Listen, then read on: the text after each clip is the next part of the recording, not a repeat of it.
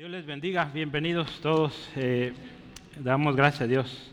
Otra vez nos vemos aquí para estudiar juntos la palabra de Dios y pues eh, qué hermoso esto, ¿verdad? Que tenemos esa libertad de hacerlo y, y pues gloria a Él. Eh, ¿Le parece si, si oramos? Vamos orando antes de, de empezar. Yo quisiera me acompañe y oremos esta tarde que Dios nos guíe, nos fortalezca. Eh, estamos llegando a fin de, semana, eh, a veces en el trabajo jugando. Eh, vamos en miércoles y dicen, ay, ya que fuera viernes, porque hay miércoles que parecen viernes, porque pues por la cantidad de trabajo, en tres días hacemos lo que a veces en dos, tres semanas haríamos, ¿verdad? Muy intenso, muy intenso que quisiéramos ya fuera el viernes para ya descansar. Pero pues todavía nos falta el viernes, mañana, ¿verdad?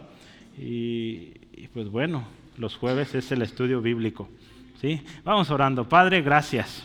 Qué hermoso es venir a tu casa, ver a nuestros hermanos, nuestras hermanas. Eh, hay un deleite en habitar los hermanos juntos. Señor, gracias por estar aquí. Gracias por la oportunidad que nos diste de eh, pues alabar tu grandeza a través de nuestros cantos, eh, a través de nuestra oración también acercarnos a tu presencia. Gracias Dios por esta maravilla de, de poder acercarnos y tener tu palabra escrita, poder estudiarla. Es un privilegio, una responsabilidad que haremos bien en obedecer, escudriñar las escrituras. Señor, ruego en esta tarde que des sabiduría a cada uno de los que estamos presentes, desde las más pequeñas eh, eh, hasta los más grandes, Señor, que tu palabra nos esté ministrando. Señor, que nuestro entendimiento sea eh, abierto para que recibamos lo que hoy tú tienes para cada uno. Bendice este tiempo, Espíritu Santo, guía y toda cosa que quiera estorbar o, o causar distracción, pues no tendrá lugar aquí. Tu nombre exaltado en Cristo Jesús. Amén. Esta semana eh, comenzamos una nueva sección, podríamos pensarlo de una manera. Eh, hemos estado hablando en el capítulo 4 de esta nueva vida en Cristo, lo que esta representa. Eh, hablamos capítulo 1 al 3 las bendiciones que tenemos en Cristo eh, y podemos pensar que a partir del capítulo 4 y en adelante habla de las responsabilidades que tenemos en Cristo. ¿sí? Eh, hablamos de la unidad eh, del Espíritu, la razón de nuestra unidad, el propósito, la meta. Hablábamos la semana pasada el propósito de la perfección en la vida o en nuestra vida. ¿sí? Eh, pensábamos esto, meditábamos que para llegar a la meta la Biblia nos dice hay que esforzarnos, ¿verdad? Pablo lo dice en repetidas ocasiones, usa ejemplos diversos, el atleta, el soldado, ¿qué más? El sembrador, ¿sí? Usa diferentes ejemplos para marcar estos, eh, esta importancia de, esforzarnos, ¿sí? Eh, y veíamos que siempre en este camino, en esta vida cristiana, va a haber gente que engaña, ¿verdad? Engañadores, ¿sí? Y que usted y yo tenemos que tener mucho cuidado. ¿sí? Tenemos que tener cuidado porque ellos vienen, dice ahí, con estratagemas, con, dice, artimañas del error, vienen con eh, estrategia, ¿sí? en otras palabras, se preparan. Entonces, usted y yo necesitamos crecer en conocimiento de la palabra. Eh, hace 100 años casi se levantó un movimiento muy fuerte, ya existe esto desde hace muchísimo, Pablo habló de él, pero veníamos platicando hace rato, en la mañana yo escuchaba una enseñanza sobre esto, y es que esta corriente liberalismo, la cual insistía que no hay, o insiste que no se necesita la doctrina. Así que la vida cristiana es una experiencia, es algo vivencial, pero que no es necesaria la doctrina, ¿sí? Es lo que tú sientes, se trata de lo que tú piensas, de lo que tú sientes, de lo que eh, te motiva. Si bien, hemos, eh, si bien, hemos, dicho que la vida cristiana se vive, ¿verdad? Vaya la redundancia, ¿verdad? Pero se vive lo que leemos aquí, lo que estudiamos, lo que proclamamos. Eh, no podemos hacer a un lado la doctrina, ¿verdad? Porque la doctrina nos habla de fundamento, ¿sí? La doctrina nos habla de, una buena raíz. Eh, muchos movimientos a lo largo de la historia se han levantado sin raíz, sin fundamento, y ¿qué ha pasado? No duran. Sí, mucha gente asiste o se junta, pero así como crece se desmorona. Eh, en ese tiempo esto estuvo muy de moda porque pues en ese tiempo la persona que lo promovía era muy amigo de las personas más ricas del mundo. Eh, se habla de la familia esta Rockefeller. Eh, entonces estas enseñanzas se regaron por todos lados. y hubo un hombre ahí que se levantó, luego le paso el nombre, no alcancé a grabarlo, que se levantó, Dios lo usó para poner, digamos, un, un contra a esto, ¿sí?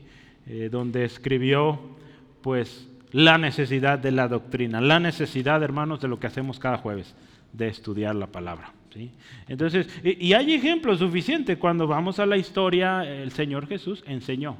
¿sí? Él enseñó. Vemos los apóstoles enseñaron. ¿Sí? Sobre, ¿se acuerda? Sobre la doctrina o sobre el fundamento de los apóstoles y profetas, la iglesia. Eh, si seguimos adelante, la iglesia continuó con la enseñanza. Si pensamos de hechos para acá, pues el Señor Jesús dio la promesa del Espíritu Santo. ¿Y cuál sería uno de sus trabajos? Enseñarnos, recordarnos lo que Jesús enseñó. Entonces es necesario. ¿Y por qué traigo esto al, tema hoy? Es porque hay engañadores y nosotros tenemos que estar preparados. Tenemos que conocer bien la palabra de Dios, ¿sí? Por algo dice la palabra, procura con diligencia presentarte a Dios aprobado. ¿Cómo qué? Obrero que usa bien, que usa bien, ¿sí? Que conoce bien la palabra de verdad. Entonces es necesario, ¿sí? Eh, y, habremos como miembros de este cuerpo, ¿verdad? Hablamos del cuerpo de Cristo, los ministerios, y, como miembros usted y yo de este cuerpo, un cuerpo, ¿se acuerda? Hablamos un cuerpo, pues habremos de conocer bien de qué se trata esto, ¿no? Eh, habremos de saber y, recordar qué, características tiene este cuerpo. Como cuerpo pensemos como iglesia, pero ahora pensaremos un poquito en lo individual, la vida cristiana, cómo se vive. Yo puse este título, Una vida nueva que contrasta. Y, y yo quiero mencionar algo y cuando estaba buscando título, pensé un poquito en el verbo contrastar. ¿Qué significa contrastar?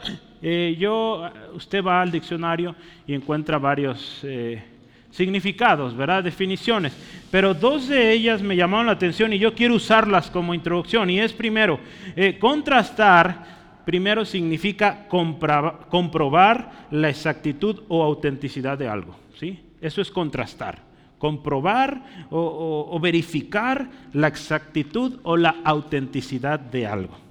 El segundo significado que, tomé también de esta palabra es, dicho de una cosa que muestra, dice, notable diferencia, o pensemos también condiciones opuestas a otro. ¿sí? Cuando tú comparas este con esto, tú estás contrastando y es muy diferente.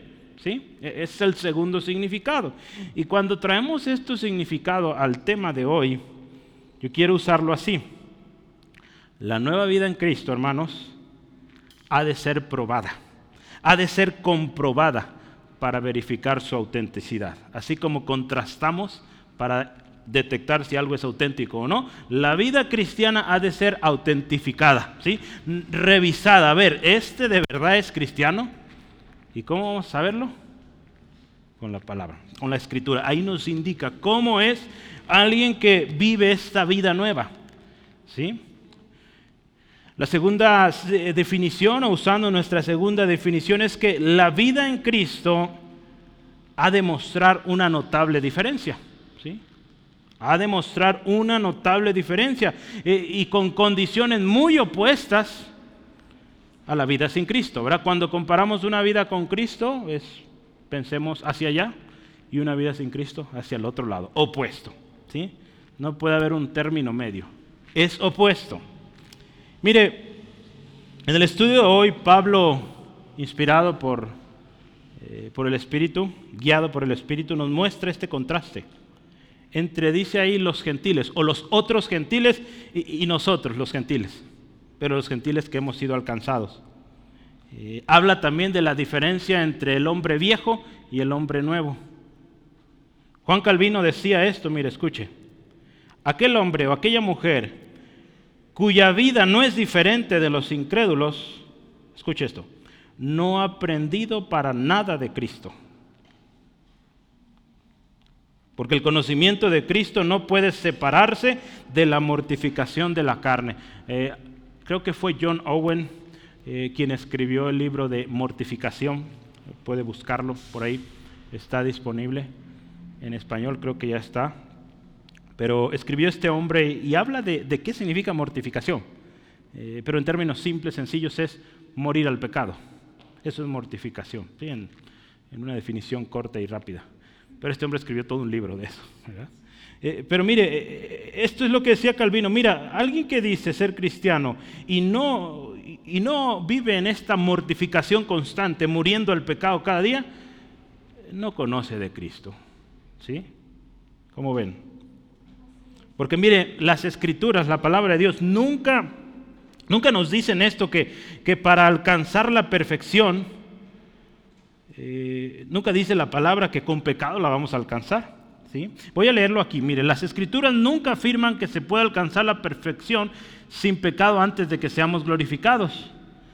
Pero también está claro que aquellos que no desean la santidad no se han convertido. Aquel que no desea ser santo, no se ha convertido, porque la conversión eso produce en nosotros un querer ser como nuestro Salvador, nuestro Señor Jesucristo, un querer ser mejor cada día, ¿sí? Alguien que dice, no, no, yo para qué, pues ese no es convertido. Cuando odiamos nuestro pecado, hermanos, nos arrepentimos, ¿sí? Y nos esforzamos para darle muerte. Sí, lo hemos dicho esto. El cristiano, hermanos, mientras estemos aquí en la tierra, estamos en una lucha constante contra el pecado. ¿Sí? Porque hay pecado, hermanos. Hay pecado en nosotros. Y, luchamos cada día. ¿Sí? Entonces, cuando esto hacemos, ¿sabe qué hacemos? Demostramos que somos de Jesús. Demostramos que estamos aprendiendo de Jesús. Que estamos conociendo a Jesús. ¿Sí? Entonces, eh, con esto yo inicio una vida que contrasta, ¿sí? o una vida nueva que contrasta. Y, voy a poner ahí el primer título, y está tomado del primer versículo, vamos a leer ahorita, pero anote por favor ahí número uno, ya no andéis como los otros gentiles.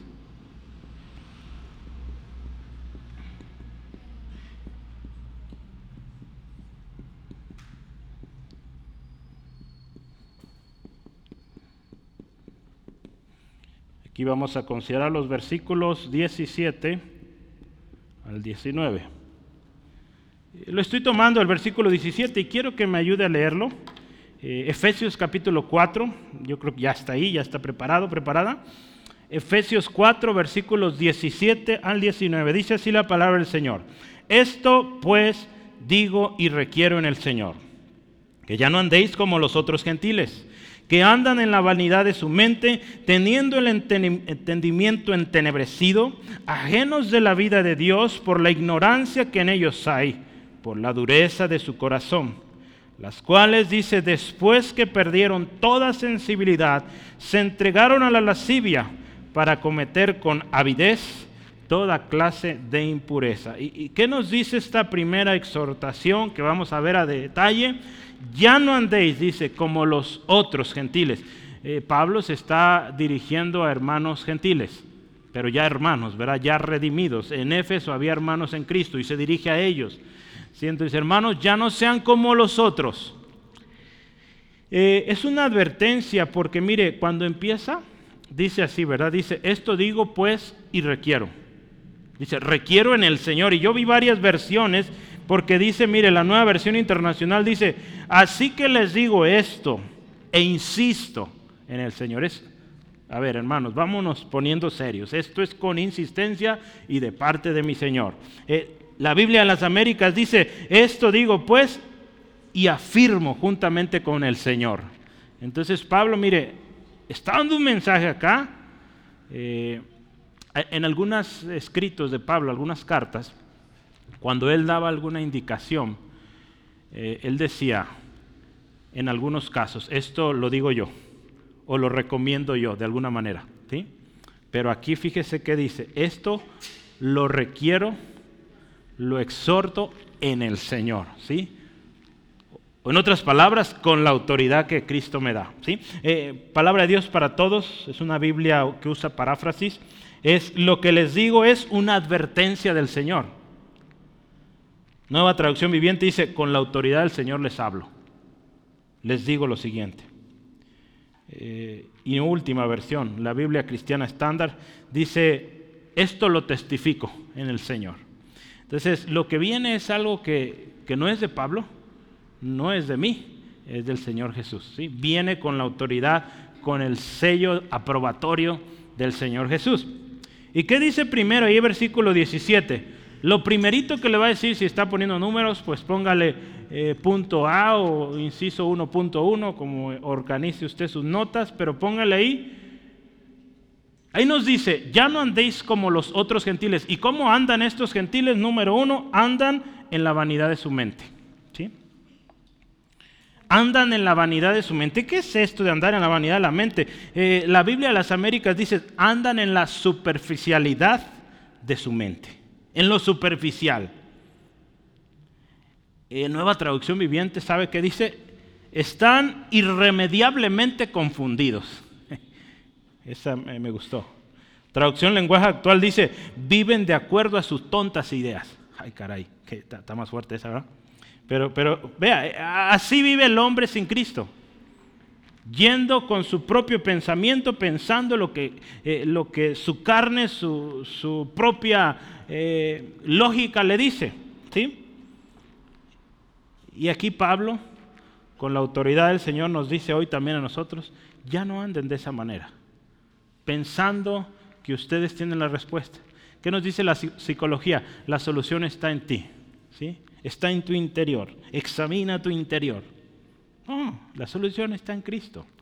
Vamos a verlo en unos minutos, pero mire, hay un par de palabras eh, griegas que, me llamó la atención ahí. Eh, para vanidad, ¿verdad? porque podemos pensar vanidad, pues orgullo, ¿verdad? pero hay más allá del orgullo en esta palabra vanidad. Ahí se usó una palabra griega muy interesante y la voy a dibujar aquí o, anotar.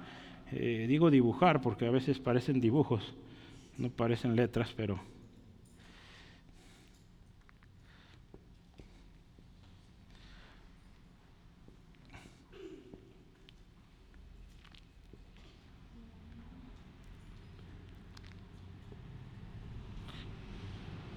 Abajo voy a poner cómo se pronuncia.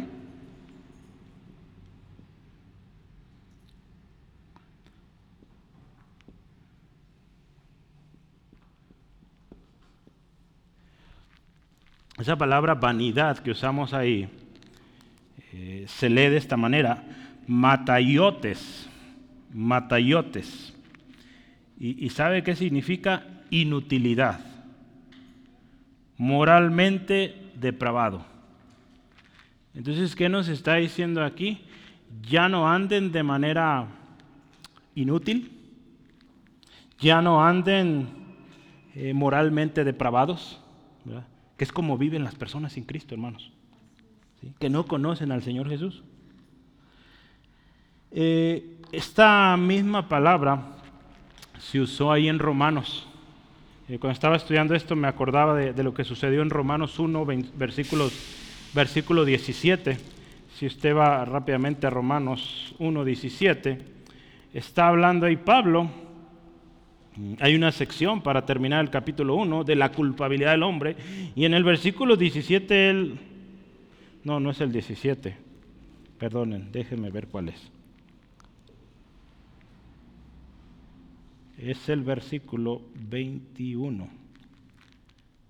Sí, versículo 21, en vez de 17. No sé por qué escribí 17. Bueno, déjenme leer el 17, que es... No, es el canto que cantábamos hace rato, del justo vivirá por fe. No, es el 21. Vamos a leer el 21, ¿sale? ¿Le parece?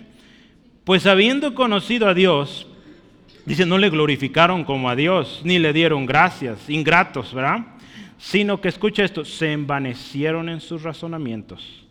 y su necio corazón fue entenebrecido. Envanecieron, se envanecieron.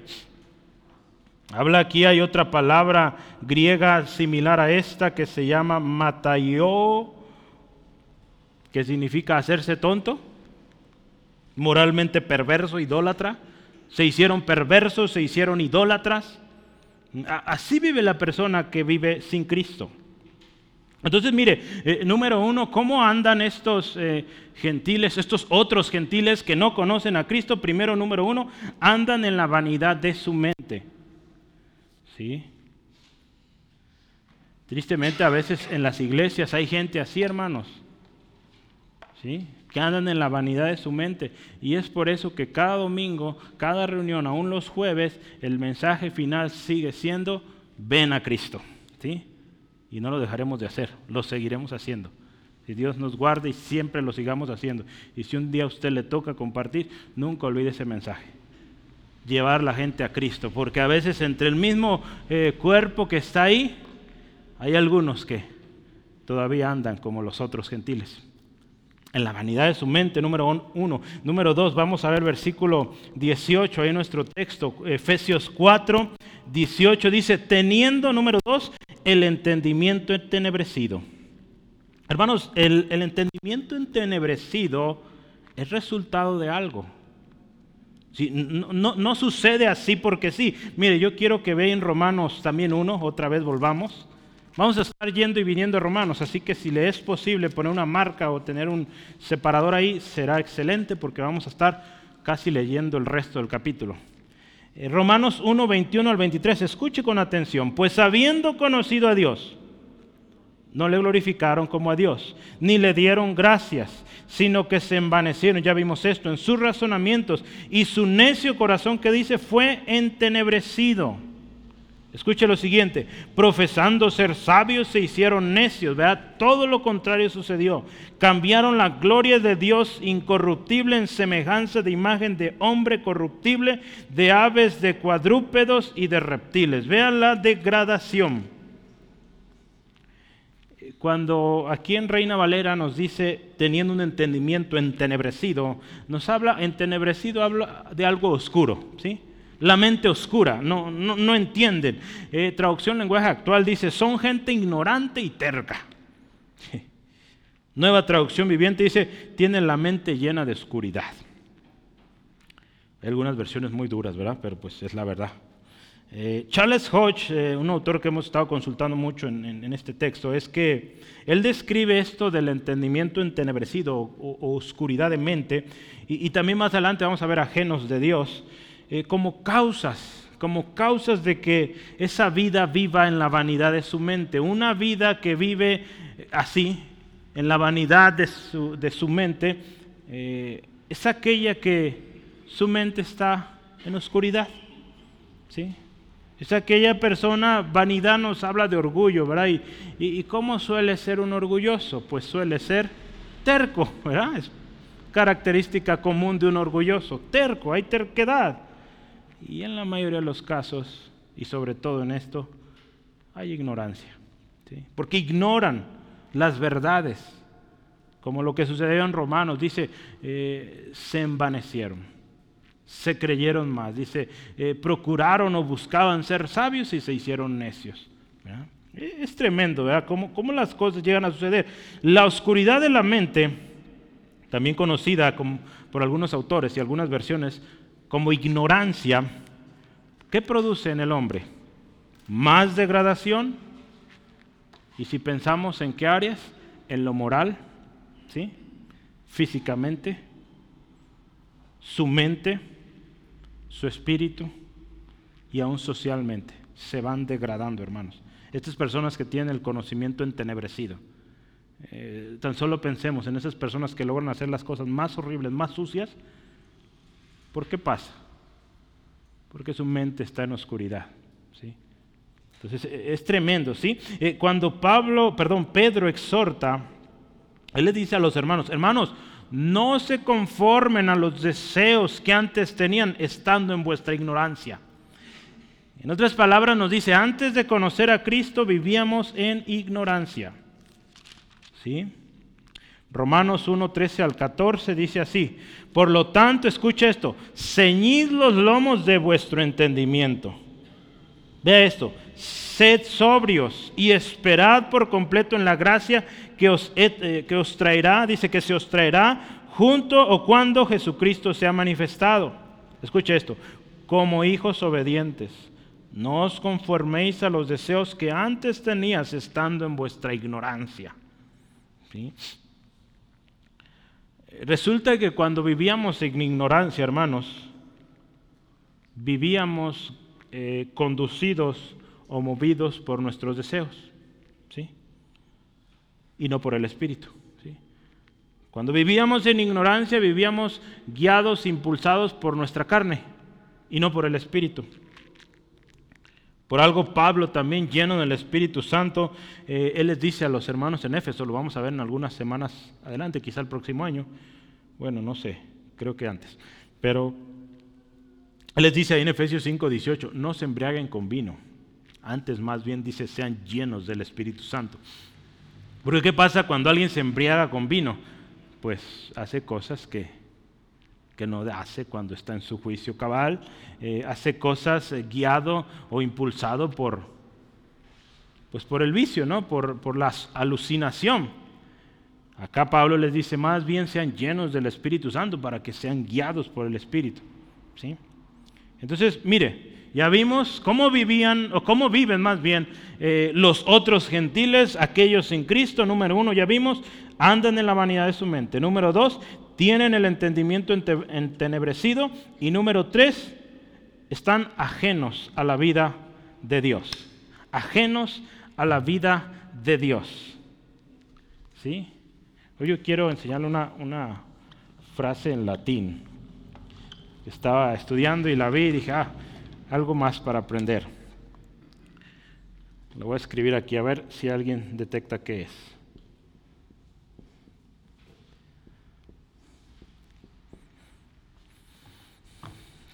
¿Qué creen que signifique esto? Está fácil, ¿verdad? Vida de Dios. Dei es Dios. ¿Sí? Vitam, vida de. Entonces, estas personas ajenas a la vitam dei, ¿sí? a la vida de Dios. ¿Qué, ¿Qué es esto? Un autor dice extraños. Extraños a la vida de Dios. ¿Y qué es la vida de Dios? Hermanos, la vida de Dios, decía Charles Hodge, es la vida en la cual Dios es el autor. ¿Sí? Esa es la vida de Dios en la cual Dios es el autor. Lamentablemente el hombre sin Cristo vive queriendo él ser el autor, reemplazando a Dios, dictando su destino, haciendo lo que quiere. Esa no es la vida de Dios. ¿Sí? En el relato de Romanos 1, volvemos otra vez, sigue siendo útil de hecho hoy porque nos habla de estos que se alejaron eh, se alejaron de la vida de Dios. ¿Y qué sucedió? Pues se distorsionó por completo. Se alejaron del diseño original de Dios. Y véalo conmigo, por favor, en Romanos 1, 24 al 25. Le dije que íbamos a volver. Entonces, manténgase ahí cerquita. ¿Cómo estamos cerquitas? A unas cuantas páginas. Eh, dice ahí Romanos 1, 24 al 26, dice, por lo cual, dado que se, envanecieron, su mente, su corazón fue entenebrecido, dice, por lo tanto, dice, Dios los entregó, los entregó, perdón, a la inmundicia en las concupiscencias de sus corazones, de modo, escuche esto, que deshonraron entre sí sus propios cuerpos, ya que cambiaron la verdad de Dios por la mentira honrando y dando culto a las criaturas antes que al Creador, el cual es bendito por los siglos. Amén. Eh, dice ahí, ¿verdad? Deshonraron, dice, entre sí sus propios cuerpos. Eh, se alejaron del propósito er, exacto, preciso, precioso, eh, excelente de Dios. vea, porque dice ahí, empezaron a dar culto a las criaturas antes del Creador. Y aquí está hablando del Creador. ¿Quién es el Creador? Dios. Dios es el autor de nuestras vidas. Y desde el principio, hermano, hermana, Dios diseñó al hombre con el propósito de tener relación con Él. ¿sí? Entonces aquí estos que viven sin Cristo viven alejados de este propósito. Traducción lenguaje actual dice, por la ignorancia que en ellos hay, por la dureza de su corazón, ¿verdad? Esta expresión nos ayuda. Dice, eh, por esta ignorancia, por esta dureza de corazón, dice, ajenos a Dios. Y nos conecta un poquito con lo que veíamos hace rato de, la mente entenebrecida. Están conectados todos estos conceptos. Charles Hodge decía esto, escuche, la oscuridad de la mente, escuche, ponga atención, la oscuridad de la mente es la causa de la ignorancia. Y la ignorancia y la consiguiente obstinación o dureza del corazón son la causa de este alejamiento de Dios. ¿sí? Alguien que endurece su corazón, hermanos, que vive en ignorancia de lo de Dios, pues se aleja de Dios, se enajena de Dios. Veas una palabra. Eh, hay una palabra que quiero que hoy aprenda también, y eso es en español. Alienas, no, otra vez, espérame alienación. ¿Ha escuchado la palabra alien? Sí, ¿verdad? Las películas y todos esos monos raros, feos. Eh, hay una palabra, ¿verdad? Que por ahí nos ayuda.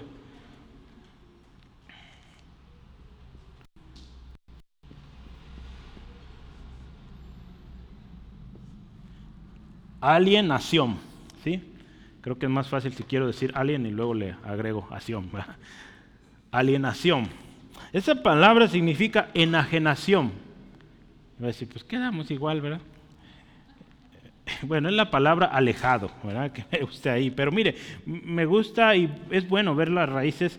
Eh, yo lo he dicho, eh, tenemos una lengua muy vasta, el español, gloria a Dios por esto, eh, muy completa y que nos ayuda a entender mucho las palabras, las expresiones. Entonces, dele gracias a Dios porque sabe español. ¿sí?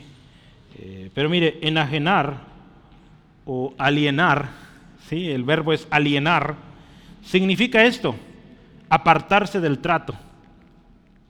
Eso es, ¿verdad? Se apartaron del trato, se apartaron del diseño, de, ese trato que Dios tenía con el hombre, ¿sí? de vivir en esa comunión siempre con Él. Cuando el hombre pecó, se apartó de ese trato. ¿Qué vino a hacer Cristo? A reconciliarnos, volvernos a traer a ese trato, a ese pacto. ¿sí? Eh, pero mire, eh, esta palabra eh, significa esto, apartarse del trato que se tenía con alguien. Y escuche esto, por haberse entibiado, ¿qué es entibiar? Sí sabe, ¿verdad? Entibiarse la relación de amistad. ¿Cómo ve? ¿Verdad que sí nos ayuda esto mucho?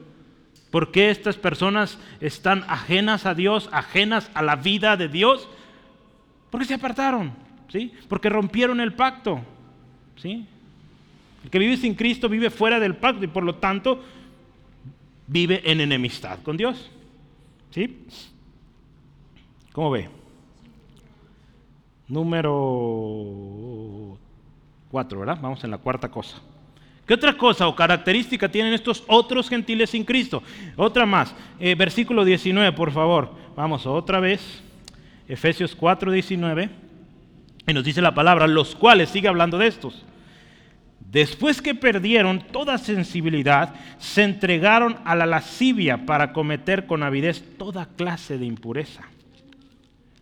Hermanos, Pablo está hablando a cristianos, hermanos en Cristo en Éfeso.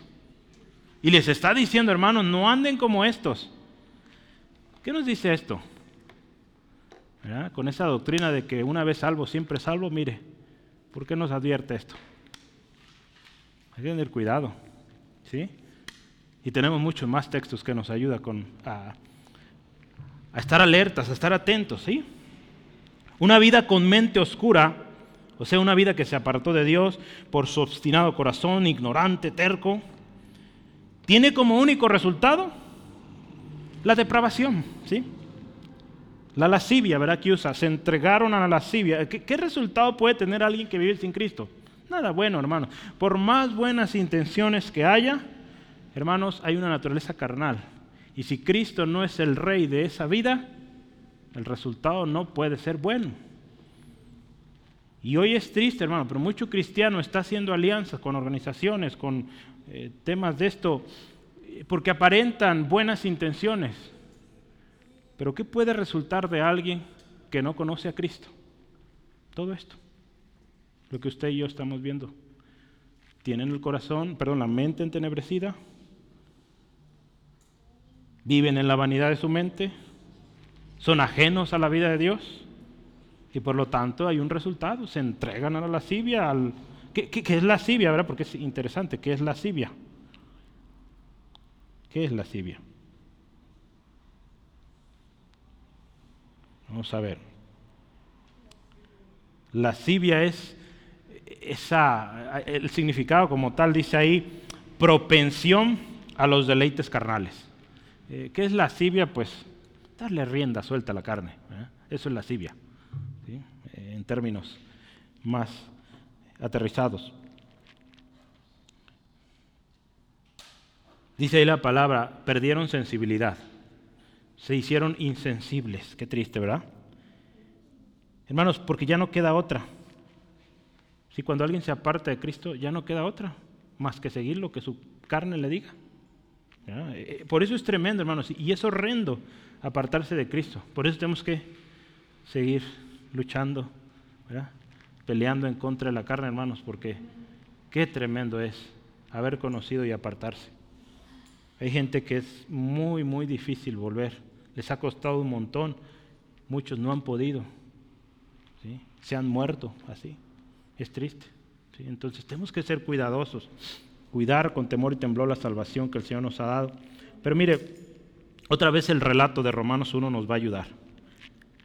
Porque ahí expresa esta, como dice la palabra, esa avidez.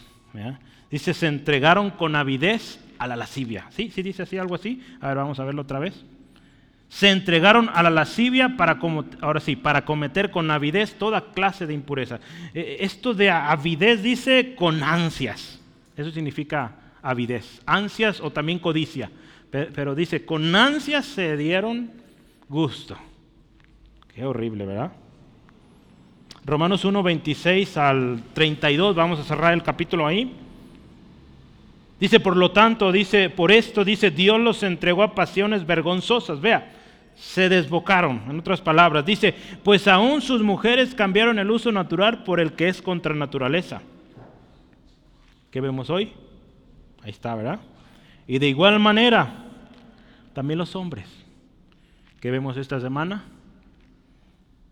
Dejando el uso natural de la mujer, se encendieron, escucho otra vez, en su lascivia, en estas ansias de maldad, de suciedad, unos con otros, cometiendo hechos vergonzosos hombres con hombres y recibiendo en sí mismos la retribución debido a su extravío. Y como ellos, dice aquí la palabra, no aprobaron tener en cuenta a Dios, Dios los entregó una mente reprobada para hacer cosas que no convienen, estando atestados de toda injusticia, fornicación, perversidad, avaricia, maldad, llenos de envidia, homicidios, contiendas, engaños, malignidades, murmuradores, detractores, aborrecedores de Dios, injuriosos, soberbios, altivos, inventores de males desobedientes a los padres, necios, desleales, sin afecto natural, implacables, sin misericordia. Vea la lista. Quienes habiendo entendido el juicio de Dios, dice, que los que practican tales cosas son dignos de muerte, no solo las hacen, sino dice, también se complacen con los que la practican. Es tremendo esto, ¿sí? el destino final. Eh, hermanos, ¿qué nos enseña esto? Pablo ahí nos dice, ya no anden como ellos. Y nos está diciendo, o está diciendo a, los cristianos, ya no anden así. Entonces, ¿qué significa? Que de repente hay deslices, que de repente hay comunión. Cuando la palabra nos dice que no puede haber comunión, pero es que algunos con la excusa, es que quiero experimentar para poder ayudarle y en eso se hunde y ahí queda. Muchos dicen esto, hermanos. Y pues no, no puede ir bien. Mire, puesto que usted y yo seguimos viviendo en un cuerpo carnal, que al final de cuentas tenemos una carne que quiere satisfacerse, Pablo aquí nos exhorta a que no volvamos a esos patrones pecaminosos, ¿sí? De los cuales, hermanos, Cristo Jesús nos rescató. Que no volvamos a eso, hermanos. ¿Sí? Cuando Él dice esto, hermanos, cuando nos está indicando, hablando de estas advertencias, ¿qué nos dice? Que si descuidamos puede haber un retroceso. ¿sí? Y en muchos casos un retroceso irreversible. Ahí en Hebreos 6, 4 al 6 dice, recayeron después de haber sido iluminados. Dice, estos gustaron del don celestial, hechos partícipes del Espíritu Santo, gustaron de la buena palabra de Dios y de los poderes del siglo venidero. Dice, y recayeron. Entonces ahí habla que ya no hay vuelta atrás. Ya no se puede, dice ahí, volver a crucificar a Jesús. Entonces es algo muy serio, hermanos, y, esta advertencia nos, debe eh, pues recordar, hermanos, y como dice la palabra, el que mire estar, o, que el, perdón, el que cree estar firme, mire que no caiga, que, que nos afirmemos más. Y que sigamos en esta lucha y no menguemos, no descansemos, no nos durmamos. ¿sí? David se descuidó y tremendo error. Por la gracia y misericordia de Dios, dice este hombre, se humilló delante de Dios y fue restaurado. Pero hubo consecuencias, es el, es el, detalle. ¿sí? Entonces, eh, nos podremos evitar de mucho dolor, de mucha aflicción, si somos cuidadosos. Yo quiero seguir porque, pues, hay una advertencia, pero también habla de, cómo es la vida, cómo es la vestimenta de alguien que sí está en Cristo. Y yo quiero que, pues, esto lo tengamos también firme, ¿sí? Porque la palabra ahí está. Número dos. Dice, eh, ¿cómo le pusimos aquí? Recordemos nuestra enseñanza.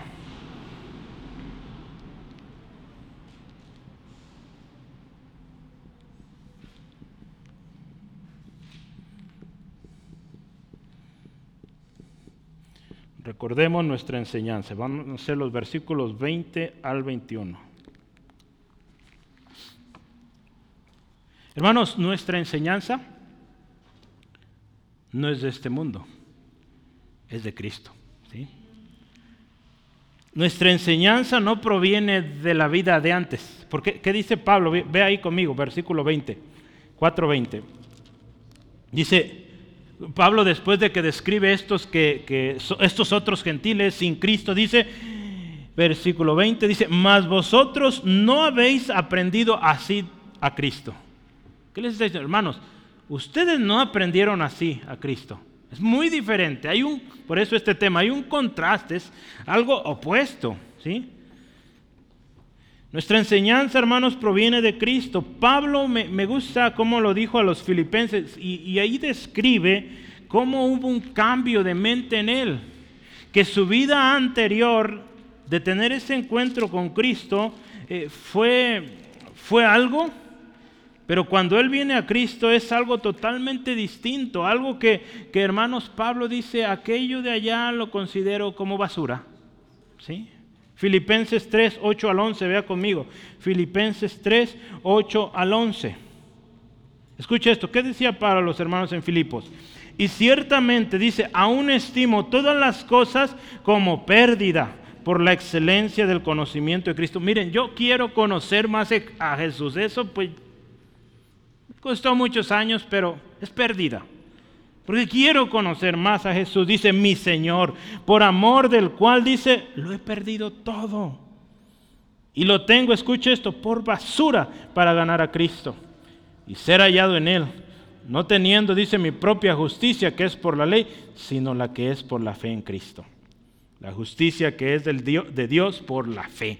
A fin, escuche, este, este Pablo, mire lo que nos dice, a fin de conocerle y el poder de su resurrección y la participación de sus padecimientos, llegando, escuche, mire, a ser semejante a él en su muerte, si en alguna manera llegase a la resurrección de entre los muertos. Pablo pensaba que Jesús vendría de regreso en sus tiempos. Pues no, no, no sucedió. Entonces está... Pero mire, ¿cómo hay este cambio de mente? ¿Sí? Eh, hay gente, ¿verdad?, que de alguna manera se enorgullece de su vida pasada. Entonces, no debería ser razón de orgullo el haber estado en los peores lugares. está bien, yo creo un testimonio, darlo y pues, pues ya, ¿verdad? Y adelante, en esa nueva vida. Porque hay gente que vive, evangelistas, que todos sus mensajes siempre la misma historia. Dice, hermano, pues yo creo que sería bueno hablar más de la nueva vida en Cristo, ¿no? Digo, aquello ya. ¿sí? Yo creo que el mensaje debería ser más esto, ¿no? La nueva vida en Cristo. Si bien atrás, horrible, pero nuestro mensaje es Cristo, la cruz, ¿sí? Lo que Cristo Jesús vino a hacer en nosotros. No le estoy diciendo, ya no cuente su testimonio, no, hermano. Que su enfoque sea Cristo, ¿sí? Su testimonio es bueno, es una entrada, podríamos pensarlo así, pero el mensaje debe ser Cristo, la cruz, lo que Cristo Jesús hizo ahí en la cruz y llevarlos ahí. Lo triste es que muchas veces se acuerdan más del testimonio que de Jesús, y ese es el problema, ¿verdad? Porque se invierte más tiempo en esto. Mire, eh, este hombre Charles Hodge otra vez decía, es decir, vuestro conocimiento de Cristo nos ha llevado a ser más paganos. Cualquiera, escuche esto, cualquiera que haya aprendido así de Cristo no puede vivir en oscuridad y en el pecado, ¿verdad? Si hemos aprendido de Cristo, eh, por eso yo dije, recordemos nuestra enseñanza. ¿Cuál es nuestra enseñanza? Por eso decía al principio la importancia de la doctrina, de conocer bien la palabra, hermanos, porque eh, hemos aprendido y, y es para no vivir en oscuridad, es para vivir en luz. Yo creo que por eso se llama nuestro instituto la luz de la vida, ¿verdad? Porque tiene este propósito, llevar luz, llevar a Cristo a las cárceles más remotas. Gloria a Cristo, sigue creciendo hermanos, siga orando. Sinaloa está creciendo los, eh, los estudiantes allá, llegaron más y yo había orado por aquellos porque había muy poquitos y ahí va. Empezó uno a compartir y sigue. Entonces, pues tendremos que ir a ver cómo lo hacemos, pero vamos. Vamos adelante. Mire, tal conocimiento, el conocer a Cristo, por su propia naturaleza, dice este autor, es luz. Alguien que conoce a Cristo vive en luz. ¿Sí? ¿Sí? ¿Por dónde entra? Dice, la mente, dice, es irradiada, refinada y purificada. Donde entra la luz de Cristo, la mente es cambiada, transformada, purificada. ¿Sí? Esto es algo precioso. El conocimiento de Cristo, hermanos, conocer a Cristo no solo incluye doctrina, ya lo mencionamos, es importante, pero conocer a Cristo incluye conocer su carácter, conocer su obra, conocer sus atributos, conocer su deidad, conocer su justicia, conocer su segunda venida que viene pronto, estar en la esperanza de ello todo aquello, hermano, que, nos acerque más a Cristo, que nos haga ser más como Él, eso es conocer a Cristo. ¿Sí? Recordemos esto entonces, hermanos, que nuestra enseñanza viene de Él y no de este mundo. Y, algo bien interesante, y es que Pablo le dice aquí a los hermanos, hermanos, eh, nosotros no aprendimos así de Cristo. ¿Sí? Pero Pablo les dice, si en verdad lo habéis oído. Entonces dice, por si alguno ahí anda medio, mire, si de verdad oíste y fuiste enseñado conforme a la verdad, no tienes que vivir de esa manera. Por eso le digo, a, alguien que dice conocer a Cristo y vive una doble vida, una doble moral, eh, vive en pecado, en desobediencia, eh, no podemos decir que conoce al Señor entonces, ¿sí? Porque dice, no habéis sido enseñados así. Fíjese, usted y yo, aquellos que estamos en Cristo, oímos en verdad, ¿sí? Pablo agrega esto interesante, si habla de una certeza que la enseñanza de Cristo es verdadera y no proviene, no incluye, de hecho no incluye oscuridad. Y para aquellos que dicen que aprendieron a Cristo, este texto a veces como que algunos, eh, en este autor cuando lo explicaba, dice, algunos como que les causa eh, ruido esto que dice, ¿cómo dice? Vea, versículo 20, mas vosotros no habéis aprendido así a Cristo. Como que dice, pues, ¿cómo aprender a Cristo?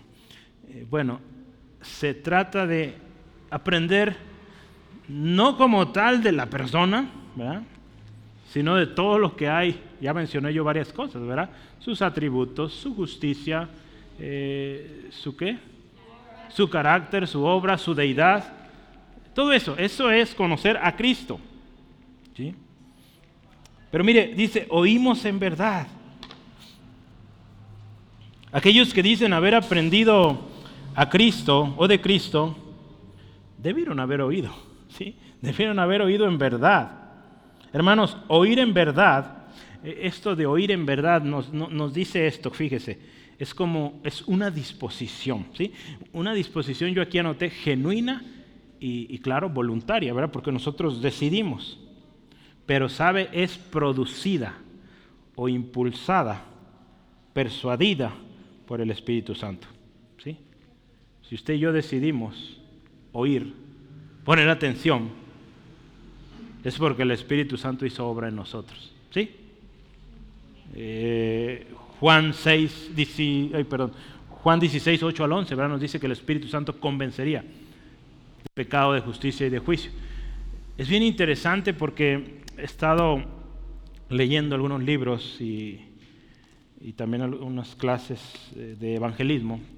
Y es bien interesante porque el otro día estaba escuchando esto y es que, hermanos, cuando entendemos el poder del Evangelio y entendemos cómo es que Dios obra, el evangelismo o el evangelizar debería ser algo tan natural como platicar de cualquier tema. ¿Sabe por qué? Porque si usted y yo vemos en la Biblia cada inconverso que se convirtió, el Espíritu Santo ya había trabajado en ellos. ¿Sí? ¿Se acuerda de Pablo? Cuando llega con Ananías, Dios ya había hecho la obra antes. Ya había tenido un encuentro, ya se le había dicho qué hacer. Si vemos historias de este, eh, de este caminante en el desierto que, al cual le predicó quién, Felipe, ¿sí? El eunuco, pues también ya había algo ahí en su corazón, un deseo de conocer, entender la palabra. El Espíritu Santo ya está obrando. ¿Qué hizo Felipe?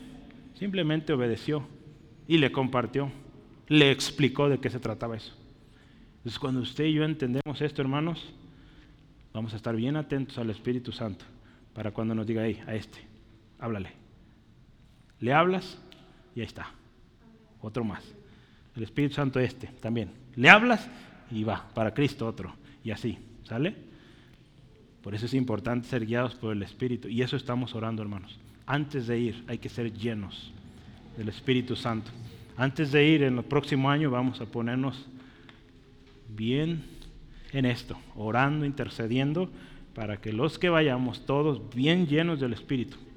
¿sí? Dios ya está obrando, hermano, ya están habiendo testimonios. El domingo vamos a tener uno, véngase, no se lo pierda. Dios está obrando en los ambientes de trabajo. Dios está obrando. ¿Quién es? El Espíritu Santo. ¿sí? Que está convenciendo ya. ¿Y qué pasa? El cristiano lleno del Espíritu Santo simplemente, ¡pum!, habla. ¿Sí? Porque ya el Espíritu Santo hizo la obra en la persona. Entonces tú ya presentas el Evangelio. Hay una mujer, una historia más que yo quiero que hablemos, porque vale la pena. Hechos 14, Hechos 16, perdón. Hechos 16, eh, una, una mujer conocida. Hechos 16, 14 al 15, una mujer de nombre Lidia. También una mujer que conoció a Cristo. ¿Y qué pasó? También el Espíritu Santo obró en ella. Para que cuando el Evangelio le fue presentado, lo aceptó y toda su familia vino a Cristo. Entonces cuando entendemos esto, hermanos, decimos, bueno, pues ¿qué voy a hacer yo? Pues lo que me toca hacer, hablarlo y ya, habla del Evangelio. Cuando entendemos esto, ¿verdad? Porque hay mucho que se frustra y dice, es que no me entienden, es que no me doy a entender, es que no lo logro convencer. Hermano, es que quieres hacer algo que no te toca. A ti te toca proclamarlo y listo. ¿Sí?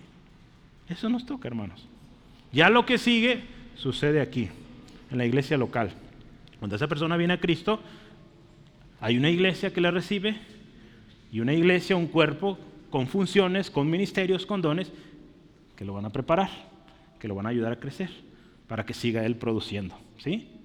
Pero el Espíritu Santo hizo la, la primera obra y la que realmente importa, ¿no? Y la seguirá haciendo el resto de su vida. Eh, vamos, Hechos 16, dije versículos 14 y 15, rápido. Aquí dice, eh, entonces una mujer llamada Lidia, vendedora de púrpura de la ciudad de Tiatira, que adoraba a Dios, estaba oyendo, escuche, estaba oyendo, eh, ahí hay algo. Y el Señor abrió el corazón de ella para que estuviese atenta a lo que Pablo decía. Entonces Pablo no tuvo que convencerla. Y cuando fue bautizada y su familia, nos rogó diciendo, si habéis juzgado que yo sea fiel al Señor, entrad en mi casa y posad, y nos obligó a quedarnos. Hay un cambio, hermanos. Esta hermana, ¿verdad? Ocupamos varias lidias, ¿no? Sí, sería bueno, ¿verdad? Gloria a Cristo. Mire, qué, qué, hermoso. E, e, esta vida habla de contrastes, ¿sí? Una vida muy distinta y que dice, pues se quedan porque se quedan, ¿verdad? Porque hubo un corazón cambiado, transformado, un corazón que ama y que, que quiere servir a como da lugar. ¿sí? Muy bien, vea la obra del Espíritu. Y eso es oír en verdad. Si nuestro conocimiento de Cristo, hermanos, ya hablamos anteriormente, no puede surgir de una mera decisión o de un acto únicamente humano. Se requiere la intervención de Dios. Vea todas estas historias. Dios intervino. ¿Sí? Porque mire, para que esto suceda, escuche, yo quiero recordar este pasaje en Filipenses 2, 12 al 13. Dice, ocupaos en vuestra salvación con temor y temblor. ¿Por qué? Porque Dios es el que en vosotros produce así el querer como el hacer por su buena voluntad. Eh, hermanos, entonces, Dios produce esto. Dios va a producir en esta gente que crea. Usted siga proclamando hablando el mensaje, firme en este mensaje, dando buen testimonio, ¿verdad? Porque con nuestro testimonio hablamos de Cristo también. A veces no tiene que decir nada, hermanos. Calladito, fiel a su trabajo, leal, buen testimonio y tarde o temprano va a haber oportunidad. Le van a preguntar, le van a escuchar y gloria a Dios. Otra alma para Cristo. ¿Sí? ¿Qué otra cosa vemos aquí en este, en este pasaje? Nosotros, hermanos, fuimos enseñados conforme a la verdad que está en Cristo. Este pasaje, versículo 21, termina así. Dice, si en verdad dice habéis oído y habéis sido por él enseñados. ¿Cómo? Conforme a la verdad que está en Cristo. Indiscutiblemente, hermanos, Jesús dijo, yo soy el camino, la verdad y la vida. ¿Lo dije bien? No. Yo soy el camino, ahí les va, un error pequeño. Y la verdad y la vida. Esos is son importantísimos. Ahí les va por qué. Eh, cuando analizamos la estructura, nos damos cuenta que, primero vamos a ver algo. Dice yo soy el camino. O sea, no un camino más, el camino. ¿Y qué dice? La verdad, no una verdad, la verdad. Y número tres, la vida, ¿sí? Y la vida. Pero se fija, estas tres cosas las une con is, is, i, i, i. ¿Y qué nos dice esto? En la lógica o en el análisis de, de enunciados, nos dice que esto es inseparable. Este i no es un o, es un i. O sea, esto va como dicen, junto con pegado. Si no se despega esto, Jesucristo es el camino y la verdad y la vida, hermanos. Qué hermoso esto. Sus atributos inseparables, ¿sí? indispensable, porque dice después Jesús, nadie viene al Padre si no es por mí. Entonces, si Jesús, hermanos, es el camino, solo Él puede llevarnos al Padre. Si Él es la verdad, Solo Él puede darnos esa verdad que nos hace libres. Si Él es la vida, solo Él nos puede dar vida abundante, verdadera. ¿Sí? Entonces, hermanos, en resumen, para decir que somos hijos de Dios, tuvimos que venir primero a Cristo, porque Él es el camino y la verdad y la vida. ¿sí? A veces por rapidez, ¿verdad? Jesús es el camino, la verdad y la vida. Se nos pasa el I, el, I primero, pero la próxima vez que lo, yo que lo diga yo creo que se va a acordar. ¿sí? Estamos siendo conformados a la imagen de Cristo. Es por eso la importancia de ser parte del cuerpo, hermanos, porque ahí vamos a ser enseñados. Pablo le dice, ustedes aprendieron a Cristo, fueron enseñados conforme a la verdad que está en Cristo. ¿Y cómo fuimos enseñados? Ya lo dije al principio, la importancia de la doctrina. Fuimos enseñados. ¿Qué, dice esto? Alguien nos enseñó. ¿Sí? ¿Se acuerda que hay un ministerio llamado maestros o maestro? Esos enseñan. Entonces necesitamos ser parte del cuerpo, hermanos. Cristo, hermanos, es la verdad. Él dijo, yo soy el camino, la verdad y la vida. ¿Sí? Otra vez, el camino y la verdad y la vida. ¿Sí? Yo, ahí está yo, por decirlo rápido. Él dio testimonio de, de esta verdad. Y todo aquel, dice, que es de esta verdad, dice ahí en su palabra, oye su voz. Aquel que, que, está en esta verdad entiende la voz de Cristo. Hermanos, cuando Jesús dice que Él es el camino, y voy a hablar de la verdad, entendemos que Él vino a desbaratar toda mentira que Satanás había inculcado o implantado en el hombre. ¿sí? Cristo vino a revelarnos la verdad, su verdad. Y es esa verdad que dice en Juan 8:32 que nos hace verdaderamente libres. Entonces, vea lo poderoso de esto, de haber sido enseñados en la verdad que está en Cristo. Entonces, no, no, se trata de una verdad que está en Cristo, no, la verdad que está en Cristo, ¿sí? Entonces es la verdad, si usted se fija el texto también dice, conoceráis la verdad, y esta verdad nos hará libres, ¿sí? Entonces, e, es la verdad la verdad de Cristo, y Él es. ¿sí? Entonces, qué glorioso, hermanos. Recuerde cuál es su enseñanza. Número cuatro. Cuatro no, tres, perdón. Yo quiero brincarme.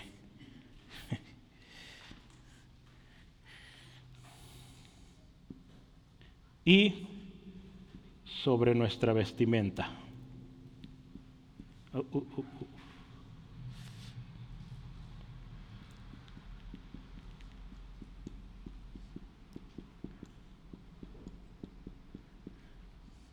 Ahí los versículos son del 22 al 24. Y, coma, póngale ahí, sobre, sobre nuestra vestimenta, fíjese, habiendo oído, ¿sí? habiendo oído esto, habiendo siendo enseñados conforme a la verdad que está en Cristo, hermanos, habremos de vestir apropiadamente, ¿sí?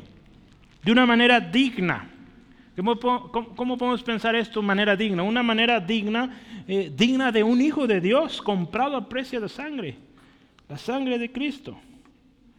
Versículo 22 que nos dice ahí, escuche, despojaos. En cuanto a la pasada manera de vivir, despojaos del viejo hombre. Lo primero, despojaos del viejo hombre. Porque mire, está, dice ahí, viciado, viciado conforme a los deseos engañosos. Ese es, el hombre antiguo, eso es eh, esta, esta, antigua manera, así dice, y pasada manera de vivir. Está viciada, ¿sí? Eh, por algo Jeremías decía, el corazón es engañoso. ¿Quién lo entenderá? Y Jeremías 17:9. Hermanos, necesitamos, dice aquí la palabra, despojarnos de esa manera antigua de vida. Le dice que está viciada, ¿sí? ¿Qué, significa esto de viciado? Viciado es algo que está corrompido físicamente, eh, moralmente, pervertido, ¿sí? Porque corrompió, dice ahí el significado de viciar, ¿verdad? Corrompió las buenas costumbres, eh, corrompió su modo de vida. Eso es esto. Si esta manera de vida antigua corrompió nuestra vida, hermanos. ¿Sí? Porque se, se guiaba, dice, conforme a los deseos engañosos. Por eso Pablo dice, hermanos, despojémonos de esto. El escritor de Hebreos por algo dice ahí en Hebreos 12.1 que nos despojemos de todo peso y de pecado, ¿sí? Que asedia, para que ahora sí, dice, para que corran con paciencia la carrera que tienen por delante, puesto los ojos en Jesús, el autor y consumador de la fe. Hermanos, el viejo hombre es la vida vieja, la vieja y antigua manera de vivir, la vieja naturaleza la pasada manera de vivir. En resumen es aquella vida sin Cristo, sujeta, eh, guiada eh, por pasiones, deseos carnales. Entonces, si, si nos queremos hacer una pregunta hoy, es esta, mire, ¿cuál es la relación que debemos usted y yo tener con las pasadas prácticas de nuestra vieja naturaleza? ¿Cuál es la relación que usted y yo debemos tener con esa vida antigua? La respuesta es con mayúsculas, ninguna. ¿sí? Ninguna relación tenemos que tener con esas prácticas del pasado. ¿sí? Y a veces, ay, es que con esto quiero alcanzar a otros. Hermano, no va a ser así. Viviendo en la verdad, siendo guiado por el Espíritu, vas a alcanzar a aquellos. ¿sí? Porque no eres tú o tu vestimenta o tus, lo que te pongas, quien va a convencer a las personas. Es el Espíritu, ¿verdad? Eso hay que grabárnoslo en la mente, hermanos, y en el corazón, que es el Espíritu quien convence. Porque nos vamos a frustrar, hermanos, nos vamos a esperar. Y nos vamos a poner tristes porque esa gente se va a ir luego, luego, no va a aguantar. ¿Sí? ¿Qué más nos dice ahí? Recordemos, ¿verdad? Sobre nuestra manera de vestir, ya vimos, número uno, despojarnos del viejo hombre. La segunda cosa en versículo 23 dice, renovaos y renovaos en el espíritu de vuestra mente. Hermano, se requiere renovación de entendimiento. Romanos 12.2. No os conforméis a este siglo, sino transformaos por medio de la renovación, dice, de vuestro entendimiento, para que comprobéis, que dice, cuál sea la buena voluntad de Dios, agradable y perfecta. ¿Sí? ¿Cómo ve? Hermanos, eh, las prácticas, las conversaciones, las maneras de pensar, los patrones, las costumbres, las tradiciones y todo lo relacionado a esa manera antigua de vivir no tiene más cabida en nuestra vida, porque nuestra vida es una vida que contrasta, ¿sí? Es una vida opuesta, ¿sí? Opuesta a esto. Colosenses 3, 9 y 10. Quiero que lo vea, por favor. Colosenses 3, 9 y 10. Dice la palabra del Señor, no mintáis los unos a los otros, haciendo, dice, habiéndoos despojado del viejo hombre con sus hechos. ¿Y qué dice ahí? Revestidos del nuevo, el cual conforme la imagen del que lo creó, se va, escuche esto, renovando hasta el conocimiento pleno. Entonces, hermanos, tenemos que despojarnos de esto, del viejo hombre, renovar nuestra mente, nuestra mente sea transformada. Eh, la nueva traducción viviente dice, en cambio, dejen que el Espíritu Santo eh, les renueve sus pensamientos y actitudes. ¿Sí? Porque es el Espíritu Santo otra vez, hermanos, que nos convenció al principio de pecado, de justicia, de juicio, que hoy nos sigue convenciendo cuando fallamos a Dios, ¿verdad? Nos sigue convenciendo. Entonces, dejemos que el Espíritu Santo haga su obra en nosotros, para que sigamos eh, avanzando, sigamos dando gloria al Señor. Es el Espíritu Santo a través de esa palabra que es útil, inspirada por Dios para enseñar, para redarguir, corregir, para instruir en justicia, para que seamos, dice ahí, hombre de Dios perfectos, enteramente preparados para toda buena obra. ¿sí? Segunda Timoteo 3, 16 al 17.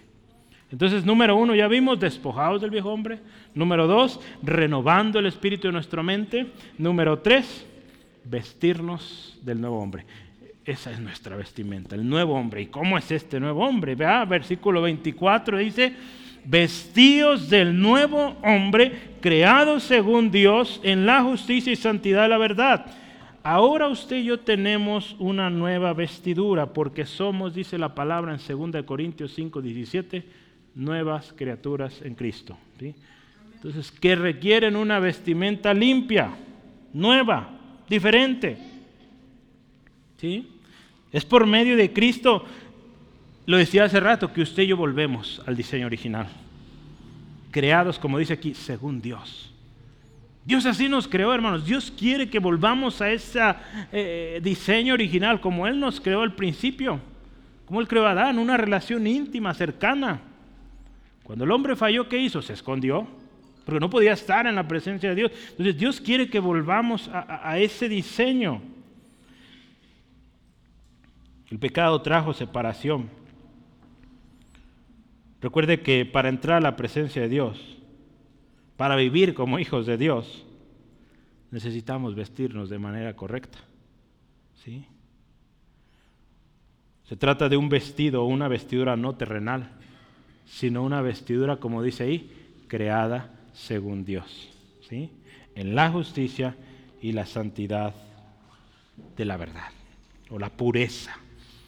En otras palabras, la pureza de la verdad. Esta nueva vestidura, hermanos, es una vestidura de justicia y de santidad. En otras palabras, se trata de vidas justas, de vidas santas, delante de Dios y delante de los hombres, ¿verdad? Porque una vida santa delante de Dios, los de afuera lo notan, ¿sí? Entonces tenemos que vivir una vida que contrasta, hermanos, no que imita para ganar. No, eso nunca lo ve en la Biblia, hermanos. ¿Sí? Si Pablo decía me hecho débil, no hablaba que andaba ahí en las fiestas emborrachándose, drogándose con mujeres aquí allá, no. Eso no está hablando y podemos ver el contexto. ¿Sí? Pero mire, no es una vestidura que se oculta, ¿sí?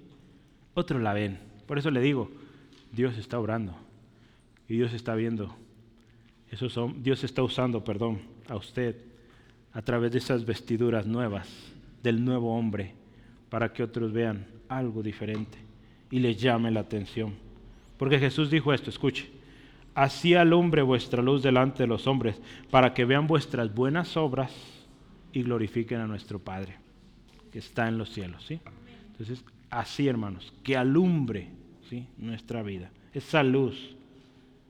Hermanos, esta vestidura de la cual Pablo dice y que debemos vestirnos, ¿verdad? Por eso yo puse esto. ¿Y sobre nuestra vestidura qué? A ver, vamos a pensar. ¿Me la pongo y me la quito?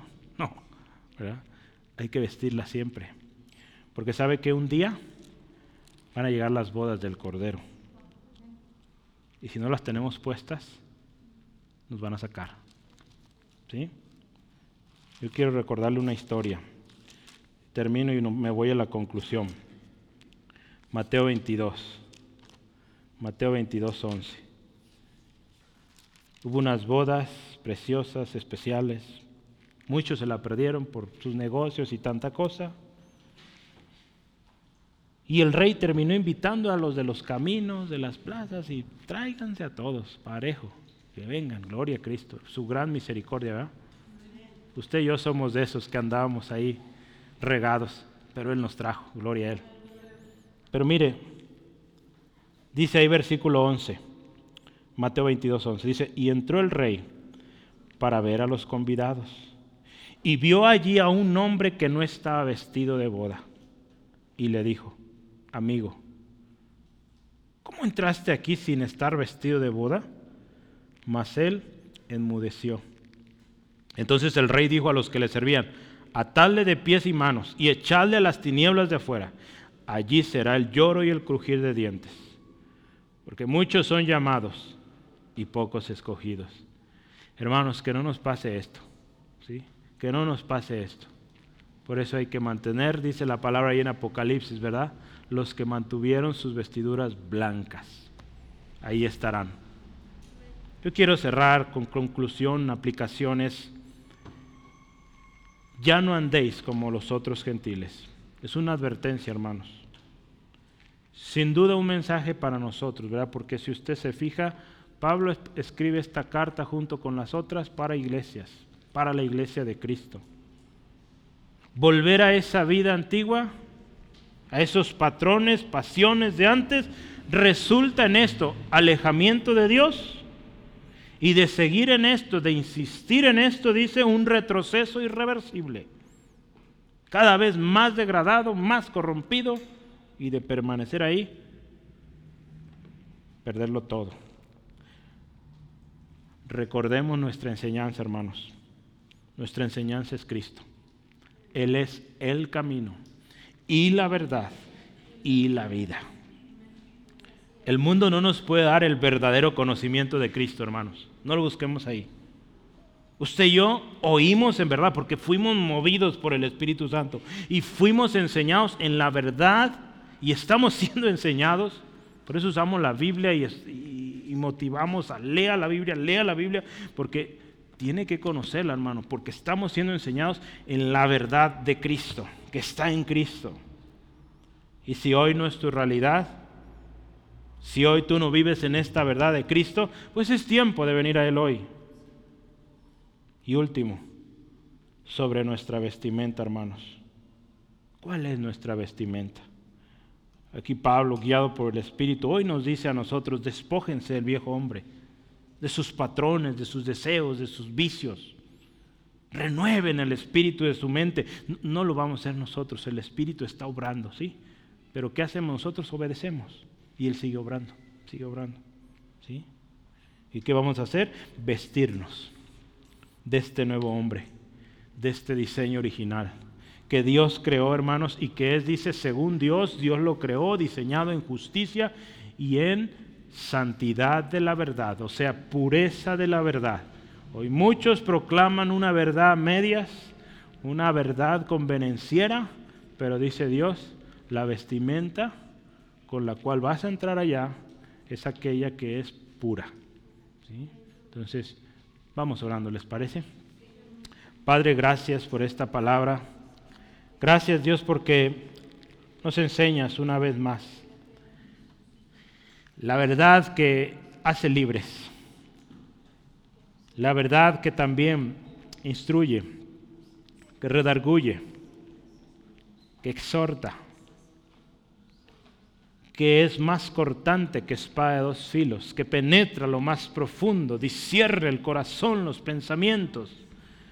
Gracias por esta palabra, Dios. Gracias, Señor Jesucristo, porque tú eres el camino y la verdad y la vida. Gracias por esto, porque eres por medio de ti que podemos volver a nuestro diseño original te damos gracias Espíritu Santo porque sigues enseñando hoy a Cristo. Hoy nos sigues enseñando la verdad, la verdad en Cristo. Hoy Señor queremos delante de ti, oh Dios, reconociendo que hemos pecado, reconociendo que en nosotros hay impurezas. Y Señor, tomamos la decisión de despojarnos de este viejo hombre como tu palabra dice, despojándonos de todo peso y de pecado que asedia, para que podamos correr esa carrera que tenemos. No a las carreras, dice tu palabra, con paciencia, puesto los ojos en Cristo.